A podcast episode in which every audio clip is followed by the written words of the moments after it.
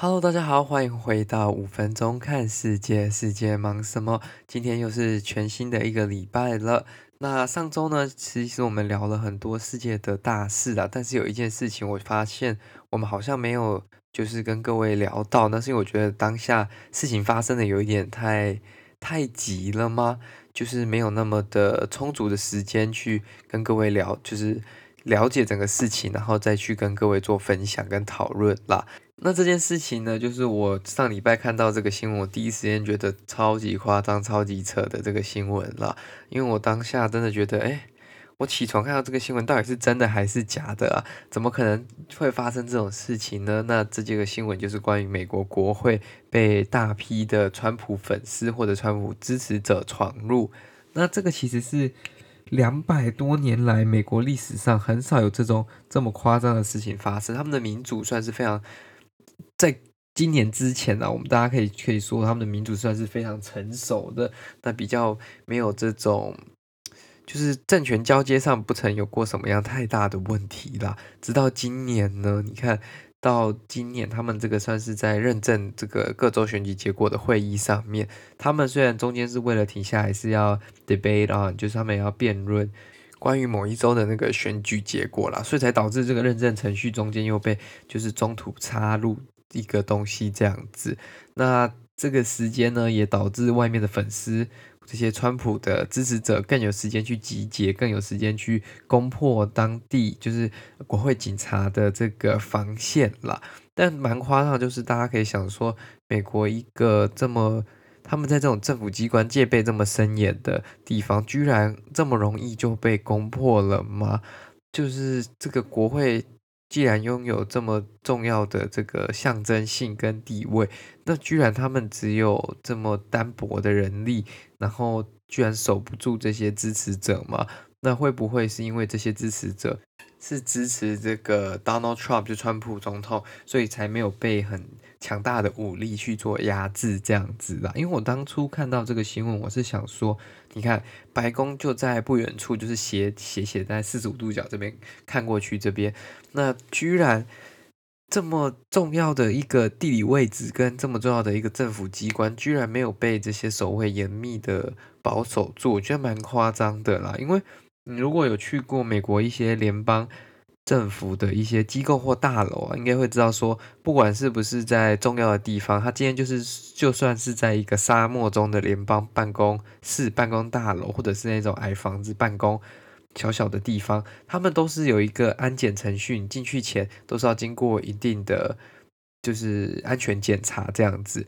就是不太可能会很轻易的就可以进到这些大楼，甚至如果是比较重要的这些。大楼啊，他们还会有这些 X 光机检查等等的，那这个就是比较夸张的地方啦。那我知道，其实川普的支持者图片上看起来是真的蛮多的，是很多人涌入那个地方，所以有点像是警方可能守不住整个现场了。但他们也有像是国民兵的这种单位，虽然是到最后才有被派上用场，但是如果一开始加入守备的话，可能就不会造成今天的这个悲剧嘛，因为。毕竟破坏这种有历史的建筑物也是对国家也不是非常好的一件事情。那这个行为对美国的民主制度其实也是一种挑战啦，因为过去这么。几百年来，没有人会去 challenge，用这么这样用这样子的方式去 challenge 去挑战选举结果。就算要挑战，也是透过正当的手段、正当的法律手段，或者是正当的像国会议员这样子辩论的手段，而不是去闯入国会去做一个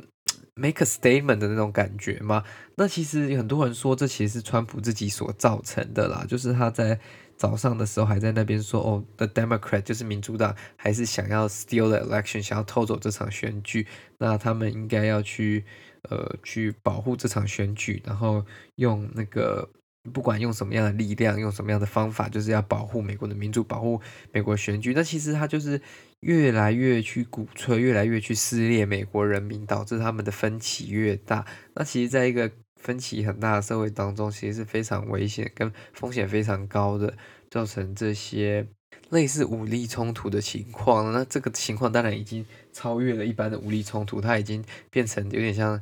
大规模的攻击这个政府机关了嘛。那上一次美国国会遭到这种大规模的攻击是在呃很久之前了吗？到一八一四年的时候，就是那时候美国跟英国第二次在打仗的时候，就只有那时候，就是英国呢，他想要趁势，就是类似有点报复性的行动嘛，他就占领了 Washington，然后焚烧大火啊，就是用大火去焚烧市中心的这些建筑啊，当中就包括呃白宫以及国会大厦这样子，那时候就有比较大的。呃，破坏的记录就是在这个时候啦。那过再过来的这两个世纪都不太有这种事情去发生。那这次的这个破坏其实是蛮严重的吼，因为他们其实是闯入了，然后又去破坏国会里面很多的办公室，但而且还没有时间去疏散这些国会议员跟里面的工作人员，所以很多人其实是躲在可能他自己的办公室还是小房间，然后就是等待求援的这个样子。就不是像可能其他闯进去的时候可能是空的，那个时候就是好了，那就给你们玩嘛，你们玩完之后就出来。那这个情况就比较特别，因为还是有很多国家重要的这些，不管是参众议员啊，还是国会助理啊，还是国会的工作人员，都还在当下都还是卡在这个国会大楼里面呢、那这个就最后只能派出就是国民兵或者是他们的特警去做压制啦。那其实我觉得蛮夸张的，就是说居然。这么一个重大的程序，那他们其实已经很多天前就大概知道说哦会有这样子的抗议规模等等活动，但可能没有料想到说这些支持者会这么疯狂的想要冲入国会啦。那不知道是准备不够还是太就什么轻敌吗？就是没有来去想好说呃这些人会做出这样的举动啦。那其实我觉得这次的这个。冲撞嘛，已经是超越了之前选举任何的语言上的冲突，或者是任何议题上的冲突，或者是不管是从拜登儿子到川普等等等等的问题，这个已经是挑战一个非常巩固。应该非常历史非常悠久的民主系统，这其实是值得大家非常忧心的，因为这个民主系统是美国最神圣且重大的嘛，没有它，整个社会是没有办法 function 的。应该说，少了它，美国就不会是今天的美国了嘛。那这个就是不管有没有任何外国力量的参与了，我们可以看得出这是民主的一种挑战啦。就是民主社会虽然大家比较多自由啊，或者是大家能就是。发挥的空间吗？还是能反映的空间？但是相对来说，这也是你要去尊重其他人的意见、其他人的想法跟现实面的这些数据跟证据显示的事实嘛。那你如果有一方要去挑战，或者是要去就是放弃，或者是不看这些科学面的证据跟事实的话，就会导致导致今天的这个结果发生这样子。那很遗憾的，我就是觉得。大家这么崇尚的美国民主制度，就被这些人在一夜当中有点像破坏的淋漓尽致嘛，就是。那这个东西真的是方寻龙吗？就是这个东西真的是带给大家一个好的未来嘛？很多人就会这样子问。那其实这就是更加深了现在还不是民主国家的那些人，他们可能会觉得说，哦，民主就是个笑话，民主就是这样，大家咱们吵吵闹闹、打打杀杀，这样没有什么打打杀杀，就是就是用一些比较激烈的手段，反而就是可能独裁比较好啊这种的言论，或者是说一党专政这种比较好的